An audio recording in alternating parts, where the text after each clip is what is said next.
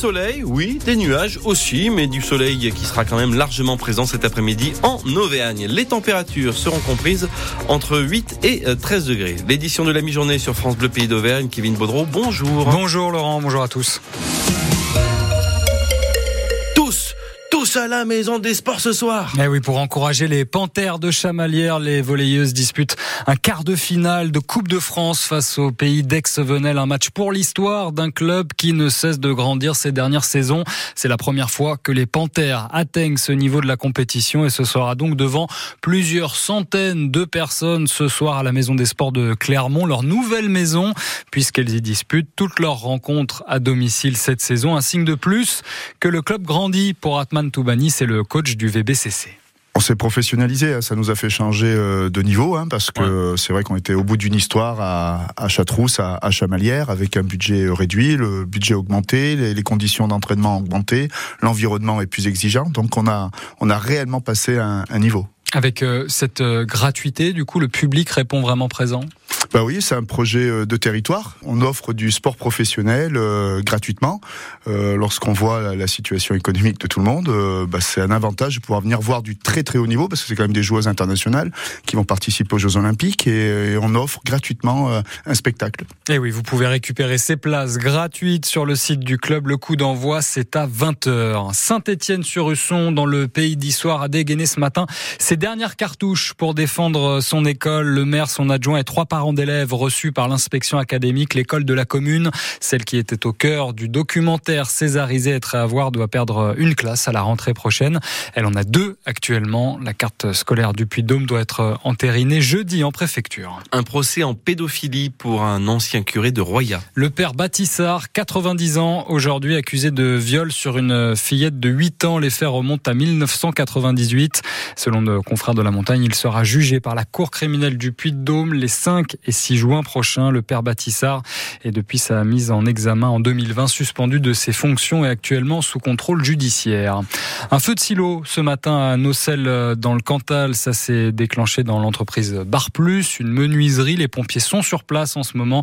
Une quinzaine de salariés ont dû être évacués en précaution. La Commission européenne adopte une exemption partielle aux obligations de jachère prévues par la politique agricole commune. Oui, c'était l'une des revendications clés, vous savez, des récentes manifestations des agriculteurs, manifestations qui pourraient redémarrer d'un moment à l'autre. À 12 jours du Salon de l'agriculture, les syndicats maintiennent la pression et le répètent ce matin.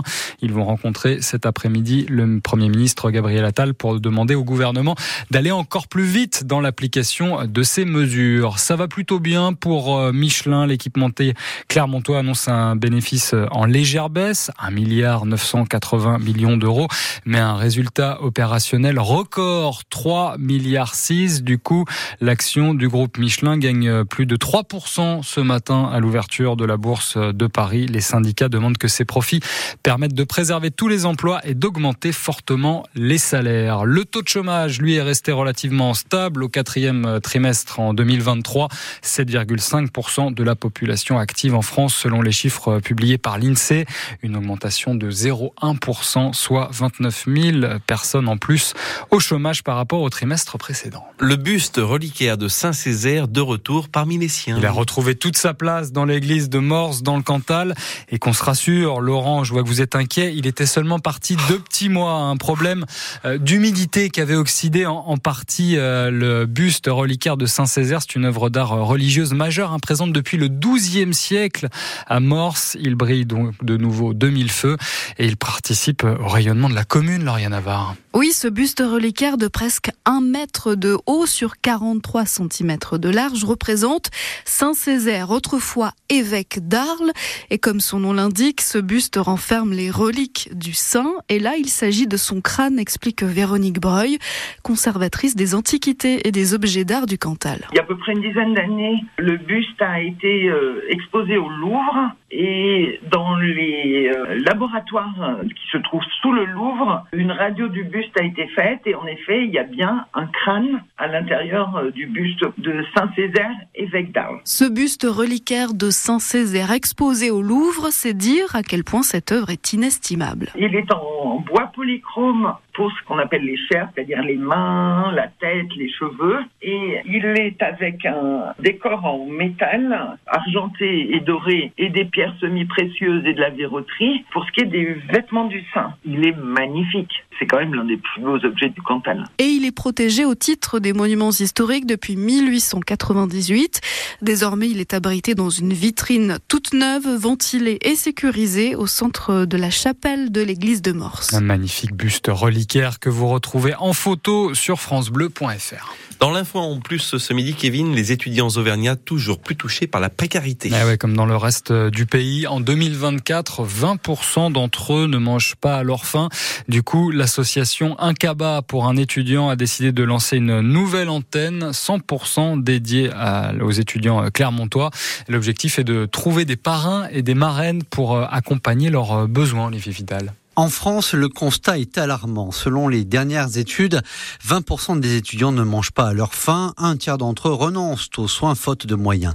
L'association Incaba pour un étudiant, fondée en 2021 à Lyon, a pour objectif donc de trouver des parrains et des marraines pour accompagner ces étudiants en difficulté. Avec une nouvelle antenne 100% clermontoise, Marion Dolisi-Galzi, présidente et fondatrice de l'association, souhaite développer cet accompagnement en Auvergne. Il est vraiment basé sur la proximité, la solidarité de proximité. Donc très concrètement, nous mettons en lien dans une même ville des familles, donc des parrains marraines, solo, couple, famille, avec des étudiants, donc on les appelle les parrains marraines et les filleuls.